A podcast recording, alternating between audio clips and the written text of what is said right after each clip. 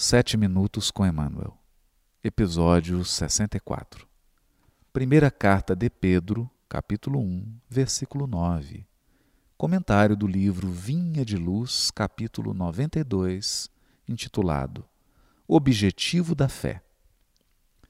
Pois que alcançais o fim da vossa fé, a saber, a salvação das vossas almas.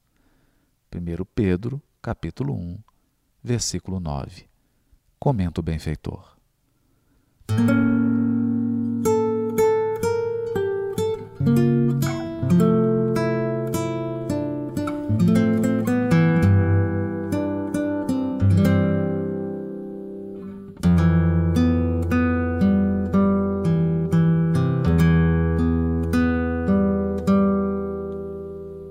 Qual a finalidade do esforço religioso em minha vida?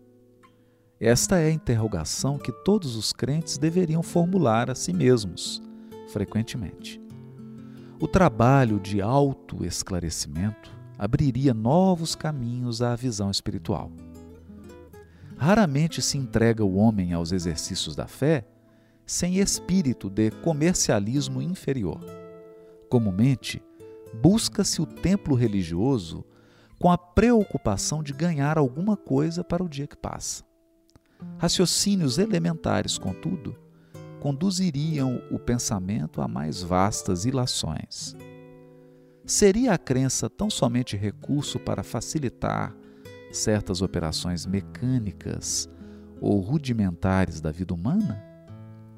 Os irracionais, porventura, não as realizam sem maior esforço?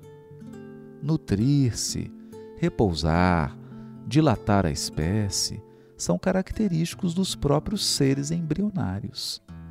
O objetivo da fé constitui realização mais profunda.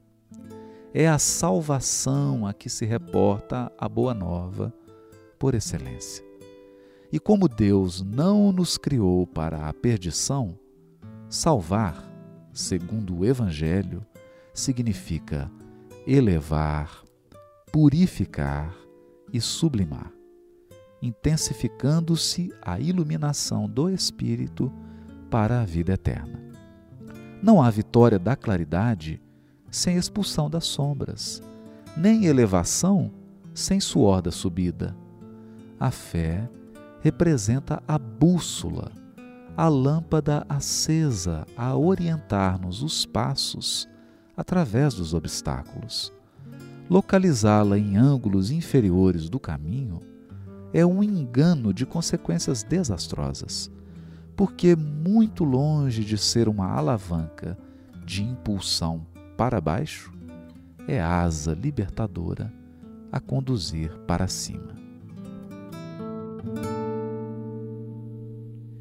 Entender a salvação como elevação, purificação, sublimação e iluminação do espírito para a vida eterna exige transformação dos nossos conceitos seculares de religião e fé. A ampliação dos nossos horizontes de percepção descerra novos caminhos da visão espiritual, proporcionando a sublime compreensão de que religiosidade genuína implica comunhão com Deus. Nesse quadro de valores renovados do Espírito Eterno, Deus em nós e através de nós deveria constituir nossa meta suprema.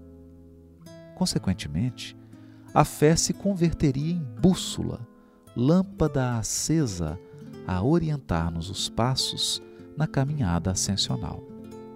Nutrir-se, repousar e dilatar a espécie constituem operações rudimentares da experiência humana nem sempre conduzidas com sabedoria e proveito para o espírito. Neste particular, somos obrigados a reconhecer que muitas vezes os irracionais as desempenham com maior equilíbrio e respeito aos princípios da lei divina que o próprio homem. A subida aos cimos da vida espiritual exige suor, sacrifício, disciplina e abnegação. E nem sempre a jornada se efetua sem nuvens e tempestades. Daí a importância da bússola e da candeia da fé viva. Buscar o templo religioso no intuito de obter alguma coisa, na pauta dos interesses imediatistas, pode apresentar seu valor relativo às consciências embrionárias, que estagiam nos primeiros degraus da experiência religiosa, mas não atende ao discípulo sincero do Cristo, que já alcançou o terreno das finalidades sublimes.